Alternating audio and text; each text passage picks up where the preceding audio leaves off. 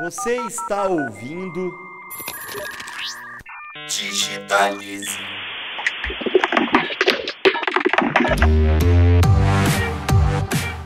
Estamos aqui com vocês em mais um episódio do Digitalize, um bate-papo promovido pela plataforma Bússola, sempre com especialistas que compartilham com a gente a cada 15 dias novidades, dicas e informações sobre ferramentas, tendências e os principais assuntos digitais do momento. E hoje vamos falar da aceleração do processo de transformação digital impulsionada pela pandemia, que mudou a forma de ensinar e de aprender mais que cursos online, todo o processo educacional migrou para plataformas de ensino e dúvidas não faltam sobre ferramentas, didática e tudo o que envolve não só professores, mas toda a família. É verdade. E para conversar com a gente sobre este tema, convidamos o vice-presidente de produtos educacionais para a América Latina da Pearson, Juliano Costa. Seja bem-vindo, Juliano. Conta um pouco para a gente sobre a Pearson e o trabalho desenvolvido pela empresa. Boa tarde, pessoal. Um prazer estar aqui com vocês hoje para discutir um prazer pouco da transformação digital que está afetando de forma tão, tão contumaz e tão acelerada a educação, não apenas aqui no Brasil, mas no mundo como um todo.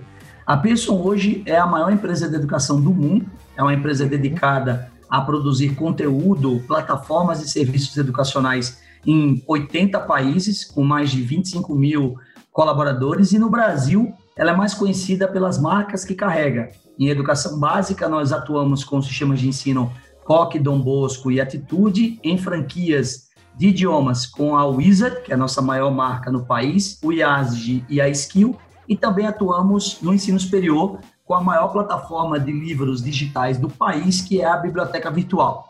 Basicamente, esses são os, seis grandes negócios que nós temos aqui no país, apesar de termos vários outros uh, todos focados em educação de crianças, jovens e adultos. Legal, Juliano. E a pandemia ela antecipou a necessidade de transformação digital. E na área de educação, essa adaptação foi ainda mais rápida. E aí eu queria que você falasse um pouquinho pra gente quais foram os avanços desse, desse setor para se adaptar ao novo cenário e como tem sido a prática dessas novas tecnologias. O que, vem, o que vem acontecendo na educação como um todo, seja ela educação formal, regulada, ou a educação informal, ou mesmo a educação não regulada, e quando uhum. eu falo educação não regulada, são as escolas de idiomas, as escolas profissionalizantes, e educação regulada é a educação básica, o ensino superior, é, foi mais do que uma antecipação, né? No processo educativo, geralmente você constrói a teoria depois você experimenta essa teoria com muito cuidado, porque você está tratando com pessoas que estão em processo de formação e de construção da sua personalidade, e depois você implementa isso como uma prática escolar, didática ou metodológica. A pandemia inverteu essa lógica. Ela forçou todo mundo a uma determinada prática, que é o ensino mediado por tecnologia, não dá nem para chamar de ensino à distância, e depois a gente pode até aprofundar um pouco mais essa questão conceitual, mas o uhum. ensino mediado por tecnologia colocou escolas inteiras em ambientes virtuais e fez com que hoje, 120 dias depois do começo desse processo, professores, coordenadores e diretores começassem a refletir teoricamente sobre os impactos disso no longo prazo, no processo de aprendizagem e na saúde mental de professores e de estudantes. Então, basicamente, mais do que antecipar, eu diria que a pandemia construiu um novo modelo de educação global e que esse modelo ainda está em processo de definições. E, e, bem, baseado nisso que você disse, né, teve um processo grande de aprendizado, não só pela educação em si, né, mas de aprendizado de utilizar esse tipo de educação pela tecnologia, né. Além da parte técnica, as aulas têm que garantir o aprendizado das pessoas, né. Como é que é a, como é que foi unir? Qual a dificuldade? Quais os, os, os processos para unir a sala de aula com esse ambiente digital? É, acredito que eu poderia definir essas dificuldades e os desafios que nós tivemos que enfrentar nos últimos quatro meses em três grandes pilares. O primeiro foi infraestrutura. Né? Nós sabemos que, apesar das escolas, especialmente privadas, que é aquela que nós mais atendemos, terem uma boa infraestrutura, não quer dizer que os professores em suas casas ou os alunos em suas casas tivessem. É então, muita gente envolvida. Os né? primeiros né? dias da pandemia, muita, muita. Imaginem vocês que nós temos 2.500 escolas dentro da nossa rede, mais de 4 milhões de estudantes, se eu considerar os de ensino superior, e cerca de 80 mil professores. Então, quando a gente imagina essa infraestrutura, é, e o número que nós temos foi, nos últimos três meses, 1 milhão e 200 mil aulas ao vivo. Então, nessa 1 milhão e 200 mil aulas ao vivo que nós tivemos, nós tivemos a primeira dificuldade foi como é o seu computador, como é a sua rede, sua internet, qual é a qualidade do seu ambiente. O cachorro late durante a aula, você tem um ambiente tranquilo. É, o básico. Nós tivemos que discutir, por exemplo, é, nunca os professores sequer imaginaram que teriam que conectar um cabo de rede ao seu computador, porque a internet via Wi-Fi não garante a qualidade para uma aula digital. Sim. Então, houve todo um pilar gigante de infraestrutura que nós tivemos que nos educar, porque nós também não tínhamos esse know-how completo como uma empresa de tecnologia, né? Nós somos uma empresa de educação que está se transformando numa empresa de tecnologia. Deixa eu dar um exemplo bem interessante para vocês. Nós tínhamos, em média, numa de nossas marcas, 3 mil acessos simultâneos por dia, no máximo. Em uma de nossas uhum. marcas, a média de acessos simultâneos era de 3 mil. No pico da pandemia, nós chegamos a 21 mil acessos simultâneos. Nossa. E obviamente que isso não é dobrar, isso não é triplicar, é. isso é oito vezes mais, praticamente, sete vezes mais. Até a infraestrutura interna, né, tem que melhorar, assim, servidores e. E, e, e não é um botão. Tudo, tudo, tem que mudar. É. Isso não foi apenas um botão. Então nós tivemos que reeducar a nós mesmos, a rede inteira e os pais e os alunos. Porque quando nós falamos de crianças de 3 a 14 anos de idade, e você diz assim: você limpou o caixa do seu navegador? Você abriu em guia anônima? Ele não sabe o que você está falando. Ele não compreende minimamente uhum. esse tipo de comando digital. Qual, qual é o navegador que você está usando? Ele te respondeu: não sei, eu só cliquei no link. Então, nesse cenário, você, nós fizemos um estudo para vocês entenderem, em que nós mapeamos os tipos de devices as diferenças de conectividade e os tipos de sistemas operacionais. Nós encontramos pelo menos 27 tipos de devices, de celulares Samsung, Motorola, Xiaomi, é, LG, computadores Dell, o, os sistemas operacionais foram quatro, né, Linux, Windows, é, iOS, é, nós encontramos conectividades de 5 mega, 10 mega, 300 mega, numa análise combinatória, isso gera centenas de possibilidades de devices. Então, essa primeira dificuldade ainda é algo presente. Diminuiu muito, porque, obviamente, já são quatro meses de pandemia, mas, uhum. mas ainda continua em uma certa medida. A segunda foi metodológica. Dar uma aula digital não é apenas falar, falar, falar, e o seu aluno te ouvir, te ouvir, te ouvir. Não é um programa fala que eu te escuto. É um processo de construção conjugada. Você tem que dividir os alunos em grupo, você tem que usar um quadro interativo, você tem que fazer quiz, perguntando para os alunos e os alunos respondendo como se tivessem na sala de aula. E por causa disso, nós não adotamos uma plataforma de videoconferência, nós adotamos uma sala de aula virtual. Então, no uhum. nosso ambiente de sala de aula virtual, tem quadro interativo, quiz, o professor controla a câmera do aluno, áudio do aluno, chat do aluno, o professor permite quem entra, quem sai, ele co contribui com textos é, em upload, ele consegue dividir os alunos em outras salas de conferência para os alunos fazerem atividades em grupo e ele fica migrando de sala em sala para poder verificar se os alunos estão ou não estão trabalhando. Ele consegue até levar o aluno para uma sala particular para dizer: olha, João, você não está se comportando direito. Por favor, é melhor você tomar conta do seu comportamento e voltar para a sala de aula. Então, Olha. essa segunda experiência metodológica foi, foi muito, muito legal. E hoje nós temos cases de sucesso de salas de aula é, maravilhosos para você poder verificar. E isso gera a terceira e última questão que você colocou, que foi a verificação da aprendizagem. A única pessoa que pode dizer se aprendeu ou não é o aluno. Né? Não adianta o professor dizer que os alunos estão aprendendo, o pai dizer uhum. que os alunos estão aprendendo, ou a escola dizer. É o aluno que sabe como ele aprende.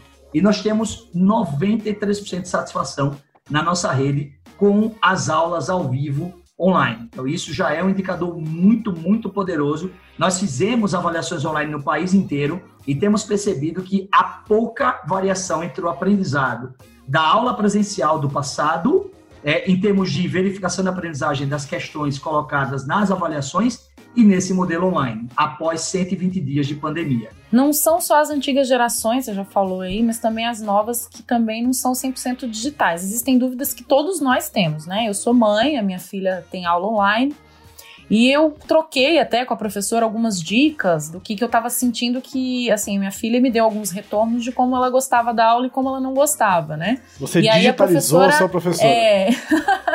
e aí ela ouviu a minha, a minha opinião, né? E aí aplicou isso na, na sala de aula. Então eu queria ouvir de, de você que formatos e estratégias podem ser utilizados para facilitar o acesso, né?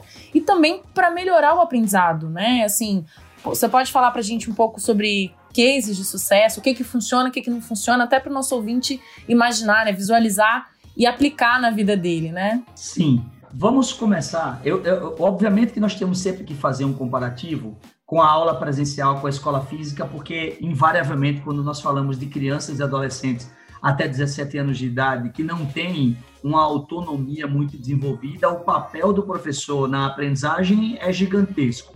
Então, diferente do adulto, que no Brasil já existe educação à distância há 22 anos, e o adulto, dependendo da boa vontade dele, da dedicação e do esforço, ele consegue aprender com as aulas online, a criança ou adolescente precisam realmente de uma infraestrutura maior. O que é que nós percebemos que não funciona primeiro?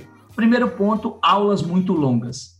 Então, o primeiro ponto é que uma aula que ultrapasse os seus 50 minutos contínuo gera uma, uma, uma, uma desatenção, um desvio de atenção muito forte dos estudantes e um cansaço que o pessoal tem chamado de fadiga do Zoom, né? A expressão de ficar o tempo inteiro na tela durante muito tempo. Isso gera, pode gerar inclusive problemas uh, oculares, mas a priori é o cansaço mesmo, a fadiga de ficar olhando para uma tela de computador, de tablet ou de celular o tempo inteiro. Então, o ideal é que as aulas sejam ali de 30 minutos a uma hora, com 10 minutos de intervalo entre uma aula e outra, isso para crianças maiores.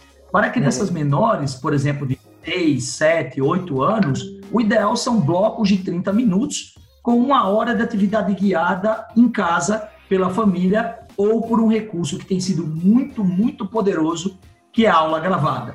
A aula gravada, ela tem um poder imenso, especialmente com crianças e adolescentes, que é, você teve dúvida? Você volta. Você teve dúvida? Você volta de novo à aula. Você consegue voltar quantas vezes você quiser e chamar um adulto para lhe ajudar no processo de aprendizagem, coisa que nem na escola você consegue. Porque quando você está numa aula ao vivo e você tem uma dúvida, você levanta a mão e pede para o professor explicar novamente. O professor explica, você não entendeu. Você pede uma segunda vez, se você não entender, você não pede uma terceira.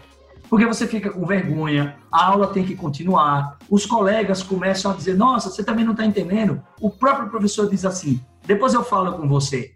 O recurso das aulas gravadas tem sido um recurso de reforço, aprofundamento e, e, revisão de conteúdo muito poderoso, muito poderoso. O professor passa 30 minutos ao vivo e deixa um vídeo para os alunos olharem depois. É, um outro recurso que não funcionou foi simplesmente ler o livro e fazer os exercícios.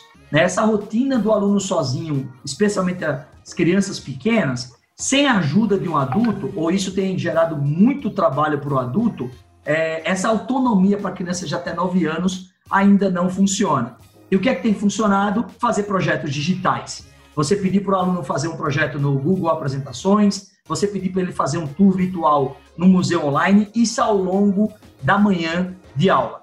E um item que tem feito toda a diferença, eu não sei se a sua professora, a escola da sua filha colocou, é entregar um planejamento semanal do que vai acontecer cada dia, cada aula, cada hora, já no começo da semana.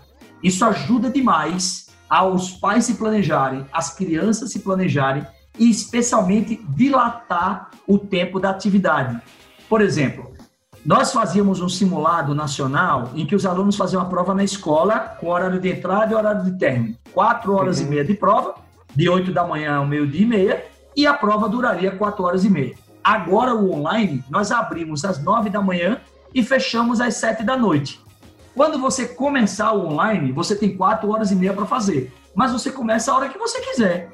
Você está na sua casa, você eu não sei como é está a rotina da sua família, não faz sentido colocar num sábado de 8 ao meio-dia e meia, para você fazer essa avaliação com o tempo. E se a sua internet cair? E se você tiver dificuldade de conexão ou tiver uma visita que atrapalhe? Então você uhum. escolhe o melhor momento, inicia e todas essas ferramentas com o que a gente chama de supervisão remota, né? Você não pode fechar a aba, você não pode sair da tela do computador, senão a prova ela fecha para tentar reproduzir ali o compromisso. Então, ah, aulas pequenas, aulas gravadas, é, a gente chama de supervisão remota para impedir que os alunos eles abram outra aba do computador, eles consultem Sim. um livro olhando para o lado. São ferramentas bem interessantes de, de garantia de eficácia. É, para ter esse ambiente de, de teste mesmo. Né? Exatamente. Né? Exa então eu diria que aulas pequenas, aulas gravadas e um planejamento semanal organizado são ferramentas muito poderosas. Não, e é interessante o que você está falando, porque quando a gente tem essa necessidade de mudança repentina, né, na vida da gente, você, a gente, né, as pessoas de uma forma geral, elas veem só o lado negativo, né? Então você está mostrando aí pra gente as vantagens também da aula online, né? Que, né, que, tem uma série de, de oportunidades de aprendizado que a gente não tem na aula presencial. É, uma coisa interessante que, eu, que, eu, que o Juliano comentou que eu achei legal que é, você, na, na, na, aula normal, né, entre aspas, né, vou usar esse termo, né, na aula presencial, você ou está na escola ou você está, por exemplo, tendo reforço com seus pais, né? Enquanto nesse formato que ele falou pra gente, você pode estar com o professor e com os seus pais ao mesmo tempo para reforçar uma, uma atividade, uma dúvida que você tenha, né? Então você une, né, essas duas. Você não separa a criança na escola e a criança em casa com os pais, né? É, hoje, definitivamente há uma mudança de paradigma da concepção de educação por parte das famílias. Eu tenho certeza que eu tenho, eu tenho dois filhos, sou educador de longa data, mas todos os pais estão percebendo como a escola era importante em diversas dimensões, né? Sim, na dimensão cognitiva. Com certeza. Na, na, até a risada aí já mostra o quanto de trabalho que teve que ser transferido para casa, porque a escola está fechada. Então, a escola como ambiente de saúde mental das crianças, a escola como ambiente de aprendizado social, a escola como ambiente de aprendizado cognitivo e a escola como 90% responsável pela aprendizagem das crianças, com certeza é uma concepção que todo mundo vai herdar dessa pandemia e eu não tenho dúvida que a educação brasileira sai muito mais é, valorizada dessa pandemia do que entrou nela. Muito bom, é realmente importante sempre valorizar a educação. Juliana, a gente vai encerrar aqui. Muito obrigado, nós aprendemos muito com você. E eu queria saber se você, antes da gente finalizar esse episódio do Digitalista, se você tem mais alguma coisa que você acha importante acrescentar. Tem uma única coisa que é o seguinte: o segredo de uma sociedade que não se encontra e não se conversa pessoalmente, especialmente num ambiente tão pessoal quanto a escola, é a comunicação. Tem uma coisa que está fazendo efeito hoje, são escolas falarem com a sua própria comunidade, dialogarem com seus professores, coordenadores pedagógicos e entenderem a melhor forma de passar por essa pandemia. Essa é a maior crise da história do século 21. Ela é maior do que qualquer crise que o Brasil passou nos últimos 30 anos e que o mundo passou é, nos últimos 50 anos, desde a queda do Muro de Berlim nós estamos num momento em que tem 1,8 bilhão de estudantes fora da sala de aula, fora da escola, e se você puder ajudar seu filho, ou você se ajudar a continuar estudando, eu usaria uma frase muito famosa que tem por aí, que se chama Keep Walking. Continue andando, continue aproveitando, porque ter essa educação é melhor do que não ter nenhuma educação. É isso então, né? e não se esqueçam de assinar o nosso canal para serem notificados quando os nossos próximos episódios forem ao ar.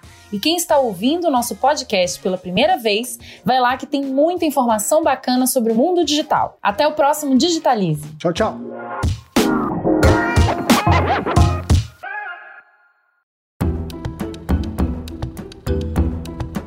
Edição Guilherme Baldi.